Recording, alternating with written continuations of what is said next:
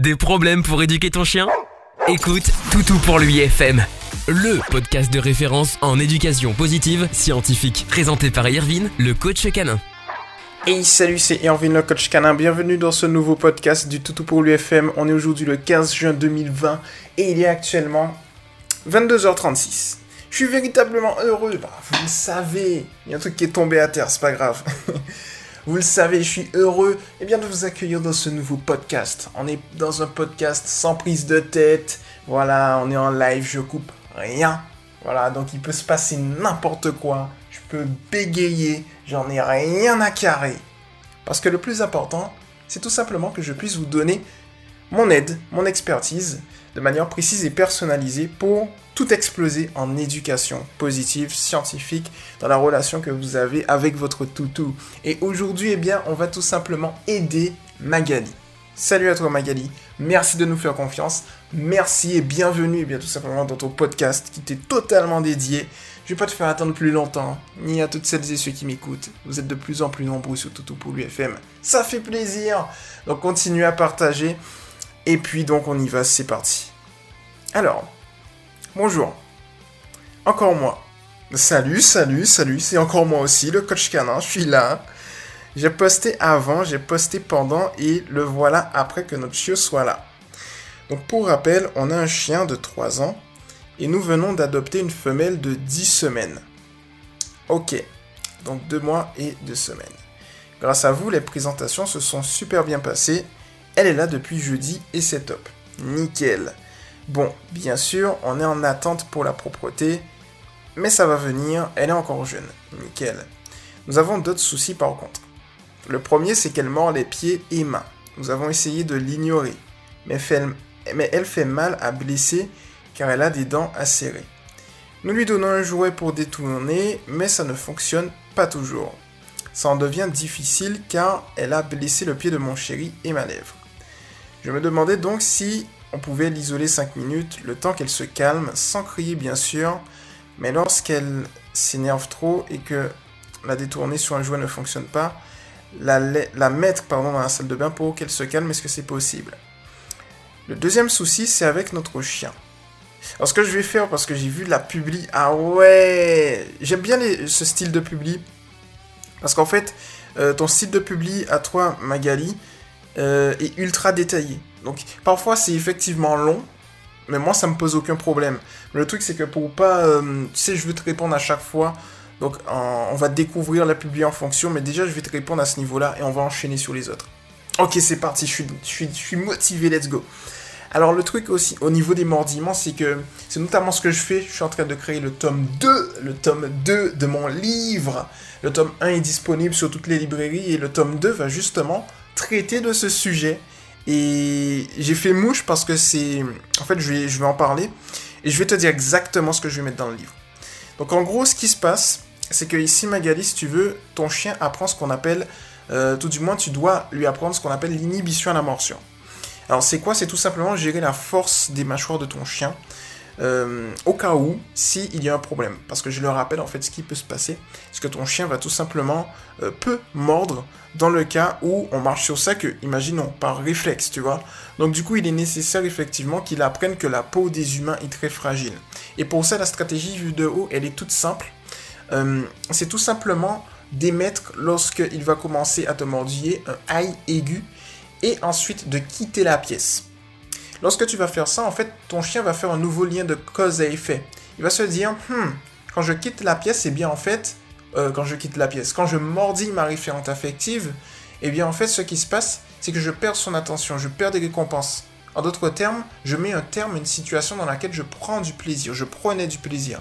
Et donc du coup, il avisera en conséquence et il va te mordiller moins fort à l'avenir. C'est-à-dire, il va plus te faire mal. Il va vraiment commencer à gérer la force de ses mâchoires parce qu'il ne veut pas te perdre. Alors, tu as posé une question, est-ce qu'il faut l'isoler ou pas? Je te le dis cash, non. Alors, le truc, c'est que je vais t'expliquer. Il y a une petite particularité. C'est-à-dire que d'un côté, tu vas avoir le fait de retirer ton attention et de l'autre côté, tu vas avoir le fait de l'isoler. D'un côté, tu vas travailler sur sa psychologie tout en restant positive et de l'autre côté, tu vas euh, en fait, tu vas pas travailler sur sa psychologie, tu vas plus aller dans le domaine de la punition. Pourquoi? En fait, si je te donne l'exemple d'un enfant, si tu mets un enfant dans une pièce et que c'est toi qui te lèves et qui quitte la pièce, l'enfant va se poser des questions, il va se dire mais il se passe quoi? Pourquoi elle a quitté la pièce? Qu'est-ce que j'ai fait? Je pue? Je tu vois, il va se dire, il va réfléchir. Par contre, si tu viens, tu te lèves, tu prends l'enfant avec toi, tu vas le mettre dans la salle de bain, tu fermes la salle de bain et tu le laisses là, 5 minutes. Et tu fais ça chaque fois. Ben en fait, et tu fais ça chaque fois, par exemple, hmm, je dirais qu'il fait une bêtise. Mais une bêtise vis-à-vis de ta perception, ton champ de perception, mais de son champ de perception à lui, il ne sait pas que c'est une bêtise. En fait, il va se dire, mais pourquoi je suis euh, isolé? Pourquoi? Je comprends pas. Tu vois? Donc du coup, d'un côté, il va plus se focaliser sur le pourquoi il a été puni, et de l'autre côté, il va plus se focaliser sur le pourquoi tu as quitté la pièce. Donc sur le pourquoi tu as quitté la pièce, en fait, il va se demander quel comportement j'ai fait. Sur le pourquoi il a été puni, là, il va pas se demander sur quel comportement j'ai fait. Tu sais pourquoi? Pour la simple et bonne raison que le chien, à un certain niveau, reste dans l'instant présent. Donc quand tu quittes la pièce, c'est dans l'instant présent. Donc ça veut dire qu'il va se focaliser sur ce qu'il a fait à l'instant présent. Mais lorsque tu vas le punir, en fait, il s'est passé beaucoup de choses. Tu t'es levé, tu l'as, récupéré, tu as fait un trajet vers une autre pièce, et ensuite tu l'as mis dans la pièce. Donc du coup, ça veut dire que là, il ne sait pas véritablement sur quel comportement il doit se calquer. Est-ce que c'est un comportement au niveau de la transition? Est-ce que c'est un comportement lorsque tu es rentré dans la pièce où il va rester isolé? Tu vois, donc tous ces éléments sont à prendre en compte. Donc du coup, d'un côté, c'est toi qui vas sortir de la pièce et de l'autre côté, c'est... En fait, si tu veux, c'est toi qui bouge et de l'autre côté, c'est lui qui bouge. Donc lorsque c'est toi qui bouge, là c'est positif. De l'autre côté, si c'est lui qui bouge, pour moi c'est négatif. Donc du coup, alors quand je dis négatif, c'est-à-dire que vraiment, euh, ça va être contre-productif en fait, que ça va plus l'affecter qu'autre chose, hein, négatif. Donc du coup, c'est à proscrire. Par contre, si tu quittes la pièce, tu te lèves et que tu y vas, là c'est positif parce qu'en fait, il bouge pas. Ton chien, il reste vraiment, par exemple, si c'est dans le salon, ben, c'est toi qui te lèves et qui pars. Et tu vas partir, par exemple, 30 secondes, 10, euh, enfin 20-30 secondes. Voilà, tranquillement. Et tu retournes. Et là, il va se dire, il va réfléchir, il va se dire, hmm, peut-être parce que j'ai mordu trop fort. Et donc là, il va aviser. Ensuite, la deuxième étape, elle est toute simple, c'est que tu vas faire exactement la même chose, Magali, mais euh, tu vas exagérer. C'est-à-dire qu'en gros, il va te mordiller, mais tu n'auras plus mal tu vas continuer quand même à faire le petit aigu et tu vas quitter la pièce. Parce que lorsque tu vas faire ça, en fait, il va se dire, mais en fait, bordel, je mordis le chat beaucoup plus fort. La peau des humains est vraiment fragile. Et il va penser que, en fait, la peau des humains est fragile à l'excès. Et donc, du coup, dans sa psychologie, il va faire attention. Et ensuite, tu as une troisième étape qui est tout simplement de lui apprendre l'ordre, euh, si je me trompe pas, ouais, l'ordre tiens et lâche. En fait, ce qui se passe, c'est que tu auras un chien qui va mettre en bouche la mâchoire, euh, voilà, ce sera annihilé. Il va pas faire mal, mais il va garder le comportement. Donc, c'est du que tu es au téléphone, par exemple, tu auras un chien qui va, boum, mettre en bouche, et puis, ben, comment t'expliquer? C'est un peu embêtant. Donc, du coup, il faut que tu apprennes l'ordre tiens lâche. Tu fais ça avec un jouet tranquillement. Tu prends un petit jouet, tu lui dis tiens. Ensuite, il va, il va, il va le prendre. Et là, tu as deux comportements que tu peux avoir, deux réactions. Soit tu vas récupérer le jouet en tirant légèrement dessus et tu vas lui dire lâche. S'il lâche, ben, tu le félicites avec une friandise. Ou bien soit il ne lâche pas le jouet et à ce moment-là, tu vas prendre une friandise, pointer au niveau de sa truffe, voilà, la pâter avec, il sera forcément obligé de lâcher le jouet. Bien s'il souhaite tout simplement avoir cette friandise, il va lâcher, tu vas lui donner la friandise, tu vas le féliciter par la voix, tu vas attendre qu'il termine et tu lui redis tiens en lui donnant le jouet. Comme ça, il voit que lorsque tu prends, eh bien tu donnes aussi. Comme ça, la main euh, ta main sera assimilée à du positif. Et de là, tu vas voir que tranquillement, tu auras un chien d'ici, euh, il a deux mois et deux semaines. Généralement, sur une base théorique, c'est un apprentissage qui se fait assez vite. Parfois, sur les premières semaines, tu vois des, améliorations. Moi, je dirais à 4-5 mois, c'est bon. Je suis toujours sur du long terme à l'extrême. Hein. C'est-à-dire que bon, ça peut être bon à la fin du troisième mois, ça peut être bon quatrième mois. Généralement, sur la base théorique, c'est 4 mois. Donc, euh, normalement, ça devrait le faire à ce niveau-là, tranquillement. Donc voilà le petit tips qui devrait fonctionner. Tu connais déjà comment on fonctionne, comment je fonctionne. On optimise si ça marche pas, on optimise si ça marche. On fera un retour dans. On va venir te voir dans un mois. Si tu veux revenir demain, ben reviens demain et on optimise. C'est comme tu veux, c'est toi qui vois, c'est à ton rythme. Voilà, tranquillement. Alors maintenant, on va parler du deuxième souci. Je vais lire ta publication. C'est bien parce qu'en fonction, j'optimise aussi le livre que je vais faire qui va aider beaucoup de monde. Donc c'est cool. Le deuxième souci, c'est avec notre chien. Elle joue avec, mais oui, ne la recadre pas lorsqu'elle exagère. Elle a le pied très fort, ne lâche pas et court après. Lui court pour lui échapper, la queue entre les jambes et vient se réfugier sur nous. Idem quand haut les jouets, ça ne fonctionne pas toujours pour la détourner. Puis-je l'isoler lorsqu'elle s'énerve ainsi? Alors en fait ici, si tu veux, l'isolement euh, va pas fonctionner parce que tu sais, comme je t'ai dit, euh, elle saura pas véritablement quel comportement n'est pas bon. Et en soi, dans la psychologie canine, aucun comportement n'est mauvais. C'est-à-dire que c'est un comportement naturel et nécessaire pour le chiot. Donc du coup, elle ne sait pas. Euh, tu vois C'est en fait, si tu veux un comportement naturel et nécessaire, euh, devient ce qu'on appelle une bêtise, qu'on l'intègre à la vie domestique. Mais en réalité, euh, la bêtise est un concept humain, c'est-à-dire le comportement de bêtise, c'est un concept humain. C'est-à-dire une bêtise pour nous n'est pas une bêtise pour le chien. Par exemple, on va dire que creuser des trous, pour, pour nous, c'est une bêtise, mais pour le chien, c'est un comportement naturel et nécessaire. Tu vois un peu? Donc c'est pour ça que la punition, l'isolement, en fait, ça marche pas. Mais par contre, ce que tu peux faire ici, euh, lorsqu'elle joue, alors, c'est avec notre chien. Donc ça, c'est ton chien adulte, hein, si je comprends bien.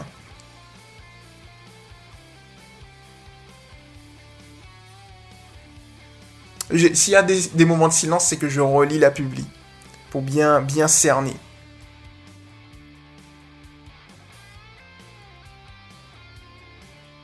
Ok, nickel.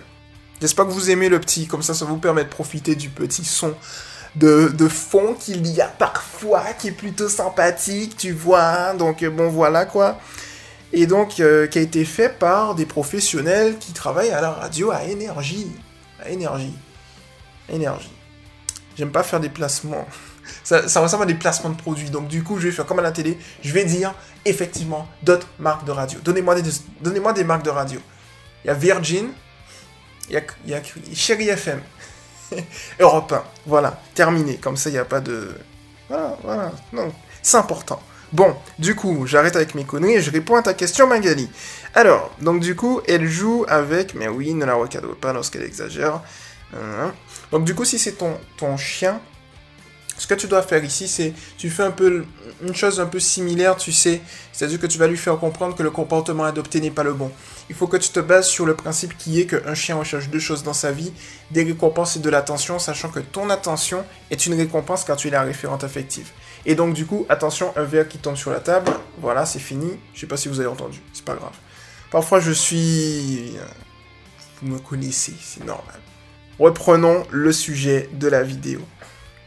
Du podcast, pas de la vidéo. Ah là là. Alors donc du coup, effectivement, ce que tu dois faire ici, Magali, si tu veux, c'est que tu vas venir, je te donne la stratégie de haut.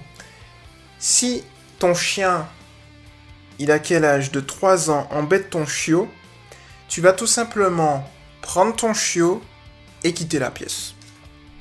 Tu vois, tu peux faire ça. Ça, c'est une première technique que tu peux faire. Parce qu'en fait, il joue. Donc, la technique de quitter la pièce fait qu'il va commencer à réfléchir. Et lui, il reste dans la pièce, et toi et ton chien, vous quittez la pièce. La deuxième chose que tu peux faire, euh, avant que je l'oublie, c'est tout simplement de lui apprendre l'ordre doucement. Tu vois, c'est-à-dire que l'ordre doucement, c'est, j'appelle ça un ordre qui s'apprend au feeling. C'est-à-dire, en gros, tu vas observer ton chien. Et puis, à un moment, tu vas voir que il va être brusque. Tu vas observer encore. À un moment, il va se calmer. Et dans le processus où il va se calmer, tu vas tout simplement lui dire doucement. Et avec la répétition, il saura que doucement, c'est. Il faut être dans le processus pour se calmer. Tu vois? Doucement, c'est vraiment rentre dans le processus pour te calmer. Voilà. Donc, du coup, tu peux lui apprendre l'ordre doucement s'il est trop brusque aussi. Ça, c'est possible. Il y, a, il beaucoup de chiens parfois qui sont assez brusques en fait. Et donc, ils s'en rendent pas compte forcément. Et étant donné que pour certains chiens, euh, pour certains chiens, en fait, ils vont pas. Tu vois, t'as des chiens qui sont timides, enfin, c'est leur caractère.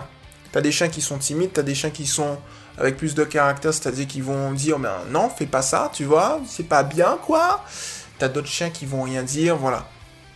Le truc, en fait, c'est le problème, en fait, du domaine, c'est que beaucoup ont tendance à dire des choses, tu sais, je dirais obsolètes, du style Ah, le chien, ben, il est brusque. Ben, en fait, c'est un chien dominant. En fait, la dominance n'existe pas. Enfin, je, je crois que j'ai prouvé 10 milliards de fois déjà que ça n'existe pas. Mais en fait, c'est la casquette qu'on met. Et c'est trop facile de donner cette casquette, tu vois. Bien qu'elle soit obsolète. Donc, du coup, euh, ce qui est important de comprendre, c'est pourquoi le chien fait ça. Et parfois, tu as des chiens qui sont bien codés, d'autres qui sont moins bien codés. Et donc, du coup, ils sont beaucoup plus brusques, tu vois. Ça dépend. Parfois, ça dépend de leur génétique. Parfois, tu as des chiens, ben, ils sont costauds. Et en réalité, ils n'ont pas conscience. Ils se comportent toujours comme des chiots. Ils n'ont pas conscience de leur gabarit. C'est des choses comme ça, tu vois. Mais. On va dire que c'est normal. Entre guillemets. Tu vois. Donc voilà. Donc pour le coup, tu peux faire ça aussi. C'est-à-dire, tu lui apprends l'ordre doucement. Et puis après, tu peux faire une réorientation. Alors la réorientation, c'est quoi? C'est tout simplement que tu vas venir et tu vas par exemple lui présenter un jouet. Tu vois? Je sais pas si tu as déjà testé.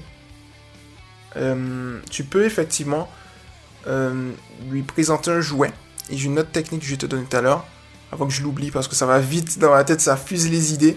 Tu lui présentes un jouet et puis, euh, avec ce jouet, tu vas tout simplement attendre un petit peu, lui demander un assis, réorienter son attention, et dès qu'il est calme, tu attends 5 secondes, tu donnes le jouet et tu, y vas, tu vois, une friandise. L'autre chose, c'est de... Euh, si tu vois effectivement que ton chien adopte un comportement qui est assez embêtant vis-à-vis de ton chiot, tu peux tout simplement faire un, recadrage positif aussi. Tu as la réorientation, avec une friandise ou un jouet que je t'ai montré, tu, tu pointes au niveau de sa truffe, tu lui demandes un assis, tu attends. 5 secondes et tu lui donnes la friandise pour qu'il sache que la friandise, eh bien, elle est captée uniquement par rapport à son ordre, par l'ordre qui a été demandé, le assis, ça le canalise, et non pas parce qu'il embêtait le chiot.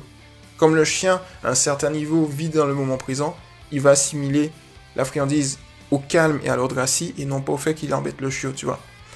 Euh, quand je dis à bien des niveaux au moment présent, c'est-à-dire que quand tu as une forte émotion, euh, le chien va s'en souvenir, et ça va s'inscrire dans son son inconscient, son subconscient. Bon, c'est la même chose. Par contre, si c'est des, choses lambda, des ordres ou des petites félicitations comme ça, c'est dans le moment présent. C'est vraiment, il faut une forte émotion. L'autre chose, c'est le recadrage positif.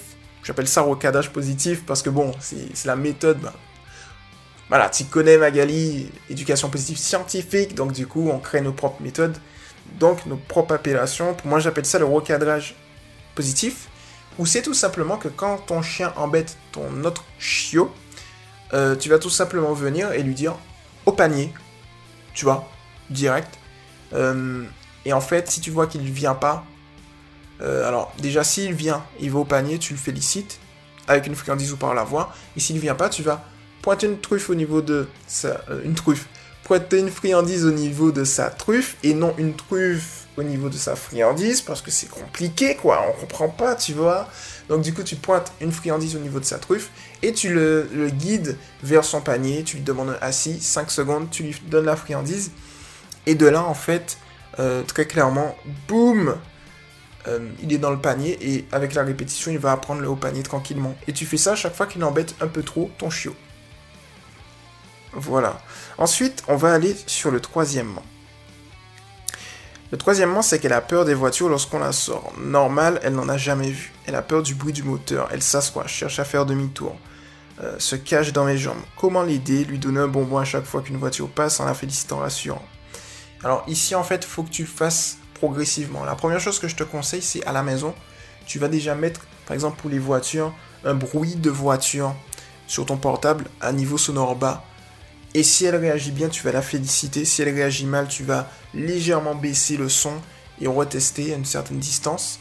Et la stratégie, c'est que si elle réagit bien, tu vas la féliciter et augmenter le son progressivement. Lorsque le son est au max du max, euh, tu vas passer à une voiture fixe.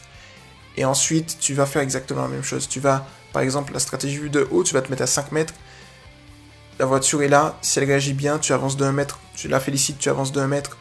Et tu vas faire ça de 1 mètre par 1 mètre. Si tu vois qu'elle réagit mal et qu'elle est anxieuse, tu vas attendre un petit peu. Si tu vois qu'elle arrive à gérer son, stress, tu vas tester au niveau où tu es. Si tu vois qu'elle que c'est trop fort pour elle, tu recules de 1 mètre et tu retestes. Lorsque c'est bon que tu t'es approché de la voiture, tu vas faire exactement la même chose. Tu vas te mettre à 5 mètres. Et cette fois-ci, en fait, la voiture sera en marche avec le bruit du moteur. Et là, tu vas faire la même chose. Si elle réagit mal, bon, tu recules tu attends, tu retestes. Si elle réagit bien, tu félicites et tu avances de 1 mètre. Et après, la mise en situation, eh bien en fait, tu vas juste rester là tranquillement et tu vas observer.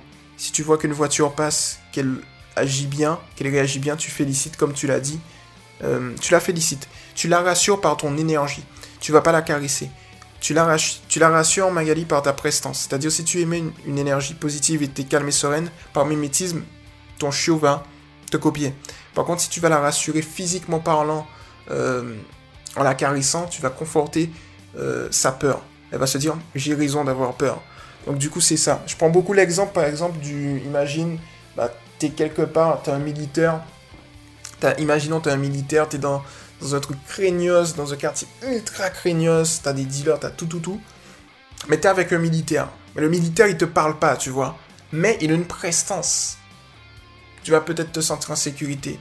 Par contre, si t'es une personne, tu vois, qui n'est pas militaire, mais qui va te rassurer en disant ça va aller, ça va aller, tu choisis quoi entre les deux? Tu vois, le militaire ultra euh, sûr de lui, qui sait que, voilà, si un truc, ben, il te protège, mais il parle pas, mais il le sait, tu le ressens. Ou bien le gars qui, tu sais pas, tu vois. Donc du coup, c'est un peu ça en fait. C'est-à-dire que la prestance, ta confiance, ton énergie positive Magali, que ça va rassurer ton, ton chiot.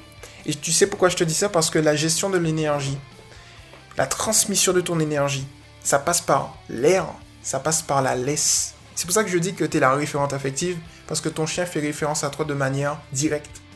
Tu vois? Il sait quand tu es malheureuse, il sait quand tu es heureuse, il sait quand tu euh, voilà, es joyeuse, etc. Donc du coup, en, réalité, le lien entre toi et ton chien est un lien fort et invisible. Les gens n'y croient pas, mais en réalité, ça fonctionne comme ça. Tu sais, en un regard, tu sais ce que pense ton chien et ton chien sait ce, ce, ce que toi tu penses en fait. Donc du coup, si tu veux, c'est ultra important. Donc la gestion de l'énergie. En fait, l'éducation, c'est de l'énergie. N'hésite pas aussi à la maison de mettre euh, un peu de musique. Musique calme, ça va le calmer. Musique entraînante, ça va l'exciter un peu, lui donner du peps, tu vois, des choses comme ça. Donc voilà pour euh, au niveau du troisième point. Quatrième question, concernant l'activité physique. Elle a donc 10 semaines. C'est une Old English Bulldog. Elle est très très très très active, surtout en soirée. Pendant une heure, elle court après le chien, nos pieds, les chats, elle aboie, etc., etc. Elle sort en balade de 10 minutes tous les soirs et a accès au jardin non-stop. Je joue avec, elle adore les balles, mais je ne sais pas à quel point je peux jouer avec. J'ai peur de lui créer des soucis à force de lancer la balle ou de trop la promener. Y a-t-il des recommandations? Car normalement c'est 5-10 minutes de balade à son âge.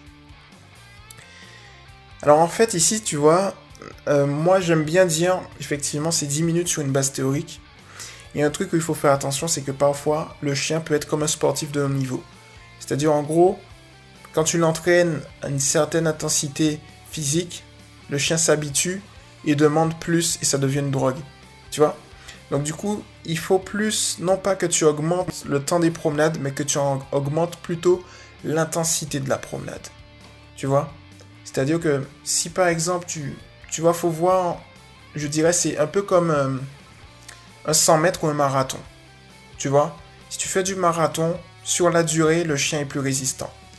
Par contre, si tu le dépenses de manière beaucoup plus intense, tel un 100 mètres, c'est différent parce que la gestion sera différente. Donc du coup, moi, je conseillais avant d'augmenter, par exemple, quand tu avais un chien actif, d'augmenter le temps des promenades. Mais en réalité, je pense que l'intensité des promenades est plus intéressante. Tu sais pourquoi? Parce que augmenter l'intensité des promenades euh, fait rentrer l'aspect de la dépense mentale, qu'on oublie souvent. C'est-à-dire que la dépense mentale est tout aussi efficace que la dépense physique.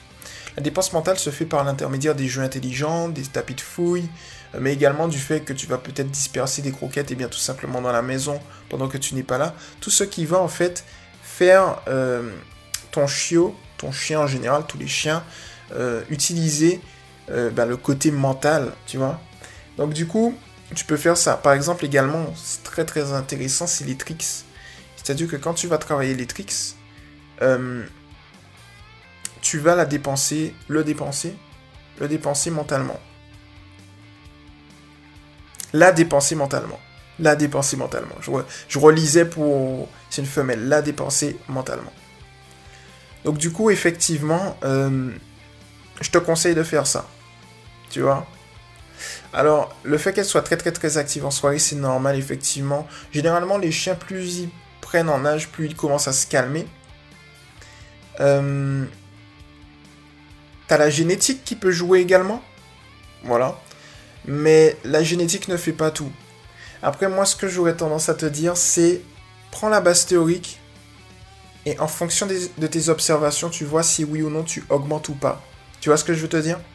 C'est-à-dire, en gros, si tu vois que elle est forte sur la durée et que si tu augmentes le temps des promenades, elle va en redemander encore et encore et encore, gère sur l'intensité.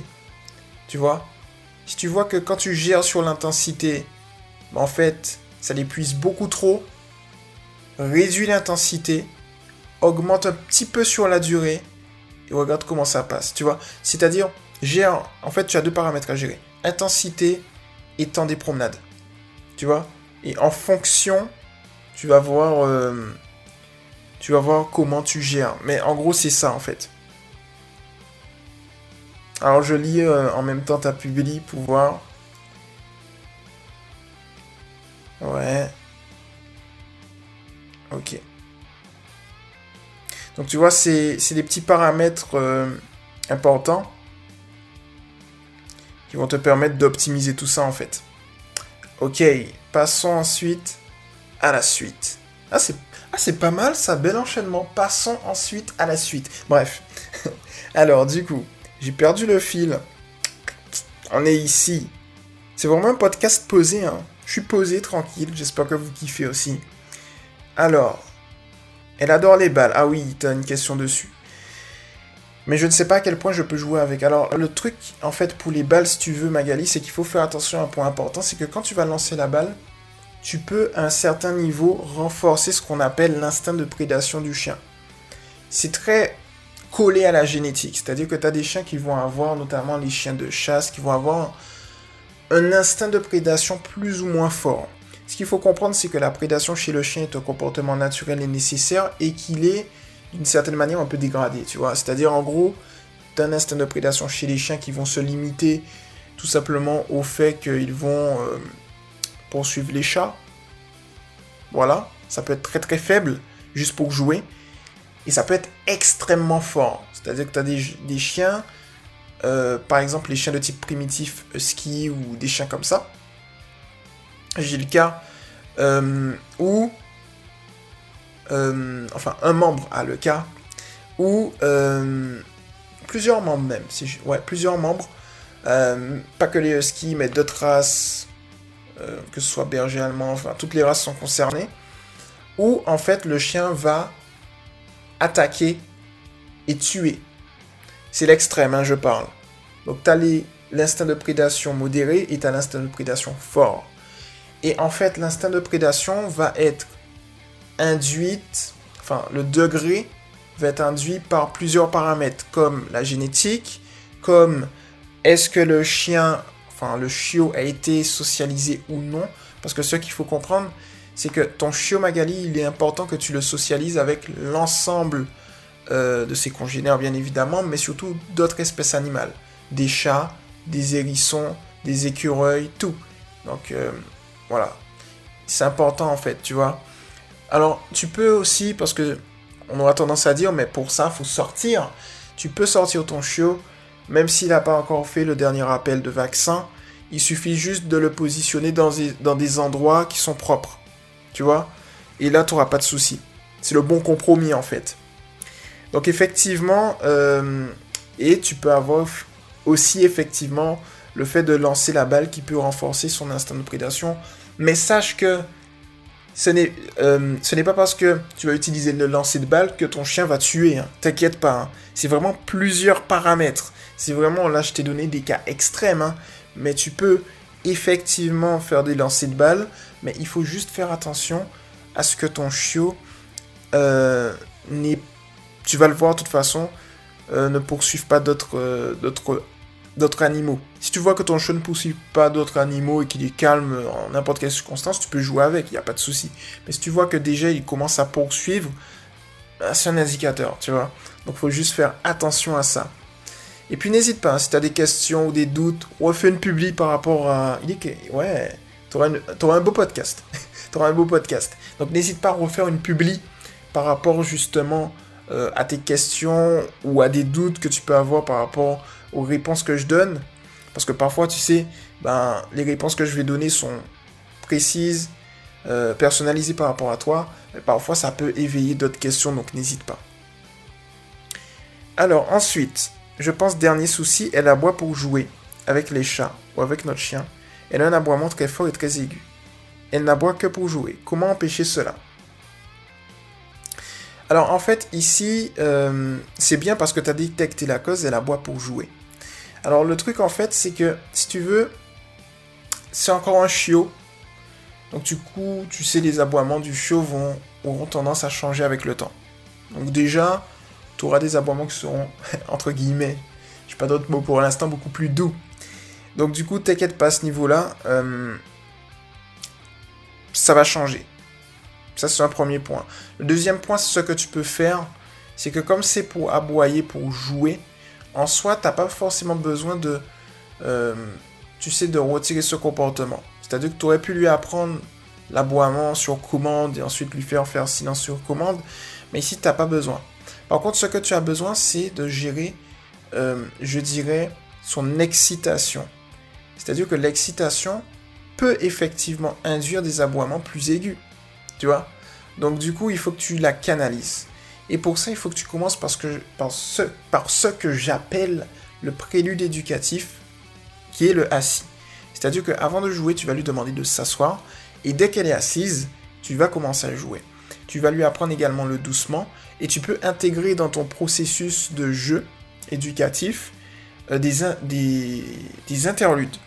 Les interludes, c'est tout simplement, tu peux même le faire en promenade, bah, elle joue avec ses congénères, tu lui demandes un assis entre deux. Tu vois? Ou en promenade, tu lui demandes un assis entre deux. Ou si tu travailles les tricks, tu lui demandes pas bouger. Tu vois? Des choses comme ça. Et en fait, quand tu vas faire ça, elle va se canaliser. Elle aura tendance, tu vas gérer son excitation. Et quand elle va se calmer, forcément, elle va aboyer moins. Tu vois? C'est ça en fait. Euh, après, t'as pas besoin de l'empêcher comme je te l'ai dit. Tu peux juste la calmer à ce niveau-là. Et pour la calmer, ben, ben c'est tout ce que je t'ai dit en fait. Hein. Tu peux réorienter son attention. Si c'est vraiment, vraiment pour la calmer, c'est des techniques comme ça que tu peux faire. Euh, après, comme c'est dans des moments de jeu, je te conseille, ça j'en parlais dans le tome 1 de mon livre, je te conseille de définir les, moments de jeu. C'est-à-dire, par exemple, tu te dis, bon, entre 10h, 18h et 18h20, bah ok, c'est le moment de jeu à la maison. Tu vois, c'est des choses comme ça. Et pour commencer un moment de jeu, tu vas lui faire un petit prélude éducatif. Tu vas lui dire de s'asseoir. Tu vas lui dire jeu. Tu vas lui signifier que tu peux jouer. Et ensuite, pour terminer le jeu, tu vas lui dire, bah, tu vas, voilà, tu vas lui dire fin. Enfin, tu vas lui dire assis, tu vas lui dire fin, et c'est fini. Et si elle continue, en fait, à ce moment-là, ce que tu peux faire, c'est directement prendre ton autre chien avec toi, et euh, tu l'ignores ou tu quittes la pièce euh, un petit temps pour qu'elle se calme tranquillement. Tu vois? C'est des choses comme ça, en fait. Alors, il y a un point important que tu peux faire aussi pour la calmer. Tu sais, je t'ai dit de quitter la pièce. De ne jamais, en fait, l'isoler en la prenant et en la mettant dans une autre pièce il y a un entre-deux. Le entre-deux, c'est tout simplement, je te donne un exemple, si tu es avec des invités, elle est ultra excitée. En fait, il faudrait qu'une personne vienne avec elle, la prenne, l'emmène dans une chambre, par exemple, mais que cette personne aille avec elle dans la chambre et reste avec elle dans la chambre et joue et s'occupe d'elle pour qu'elle puisse se calmer dans la chambre. Ça veut dire qu'en fait, elle sera, elle sera pas seule. Tu vois, le moment en fait, le seul moment où tu vas lui faire quitter la pièce, c'est en l'accompagnant et en restant avec elle dans la chambre pour qu'elle puisse se calmer. Mais en fait, si tu veux la calmer dans une pièce isolée, il faut que tu sois avec elle. C'est ultra important. Comme ça, en fait, tu vas pouvoir la calmer, ça va renforcer les liens, tu vas la calmer et vous serez ensemble. Tu vois, c'est le entre-deux. Alors ensuite, voilà, je pense avoir fait le tour. Désolé pour mes nombreuses questions. Notre chien était un chiot très facile à vivre Ici, la petite est vraiment très difficile, pleine d'énergie, peu réactive au bonbon ou même à notre voix. Parfois, on dirait même qu'elle est sourde. Euh, ici, tu as différents types de félicitations que tu peux faire. Tu as les caresses, tu as effectivement la friandise, tu as les félicitations par la voix, mais tu en as d'autres. Tu as les jouets. Tu as également euh, ton attention, le fait de donner ta présence, le début d'une promenade, euh, le fait de reprendre une promenade. La méthode Primac, par exemple en extérieur, c'est tout simplement, par exemple, si elle souhaite aller voir un autre congénère, boum, un petit assis, dès qu'elle est assise, tu lui donnes la possibilité d'aller voir l'autre congénère. Tu vois, c'est des choses comme ça. Et ça, c'est une félicitation. Tu peux tester aussi d'autres types de nourriture, tu vois, d'autres types de bonbons, d'autres types de parfums. Essayer de voir au niveau des textures ce qu'elle aime ou pas, tu vois. C'est des petites choses comme ça qui vont te permettre de, régler la situation. Alors, merci énormément pour votre aide précieuse. À part ces quelques soucis, ça se passe super bien. C'est un chien bien dans ses pattes et qui a peur de pas grand chose au final. Ça, j'aime bien. On finit sur la note bien positive, c'est top. Post PS. J'allais dire, ouais, post-scriptum. Attends, c'est post. Ah, j'arrive jamais à le dire. PS. Regardez. Post-scriptum. On le dit tellement rapidement. Post-scriptum. Post-scriptum. Bon, c'est compliqué à dire. Post-scriptum. Je vais pas le dire vite parce que j'y arrive pas. on a prévu d'aller en éducation, mais on attend le rappel de son vaccin fin du mois. Plus faire celui pour l'ado du chenil pour pouvoir y aller. Ah, effectivement, si tu vas en école du chiot ou autre, ouais. Là, faut, vaut mieux puisque tu auras plusieurs, plusieurs chiots si, dans des espaces confinés. Donc, ouais, on vaut mieux. Je suis d'accord, je suis d'accord. Voilà pour le coup, hein. Voilà pour le coup, Magali, j'ai répondu à ta publication de la manière la plus précise et personnalisée que je pouvais. J'espère que ça t'a plu. Et puis, euh, voilà. On a été, on, a discuté ensemble durant à peu près 36 minutes. C'est plutôt sympathique. Moi j'ai kiffé.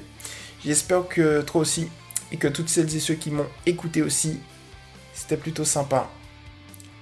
Donc, euh, donc voilà, voilà. Ok, donc du coup, Maintenant, on va se quitter après ce beau podcast. C'était Irvin le coach canin. Et puis bon, n'hésitez pas à vous abonner à Magali, toutes celles et ceux qui m'écoutent, à Toutou pour lui TV.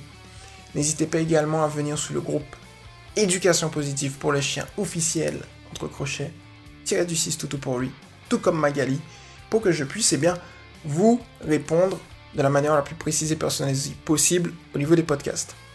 Petit rappel, j'ai trois, enfin, on a trois types de prestations. On aide aux nouveaux adoptants de chiots, on aide aux nouveaux adoptants de chiens adultes et on aide à la résolution des problèmes éducatifs. Déviant, type déviant. Genre, euh, bah, en fait, le chien, par exemple, il est adulte mais il fait pipi, ou le chien, euh, il aboie beaucoup, ou il est agressif, ou il a peur, ou il fuit, des choses comme ça. Vous allez retrouver l'ensemble des informations, des prestations sur Toutou pour lui, toutou-du-6 pour-du-6 lui.com. Et tout est gratuit parce qu'on veut rendre l'éducation abordable à tous. Donc on vous aide de la manière la plus précise et personnalisée, gratuitement, et ce sera toujours gratuit. C'était beau. Voilà pour le coup, c'était Yanville le coach canin. Et puis, au prochain podcast. Allez, ciao tu viens d'écouter Toutou pour l'UFM avec Irvine, le coach canin. À très vite pour un prochain podcast.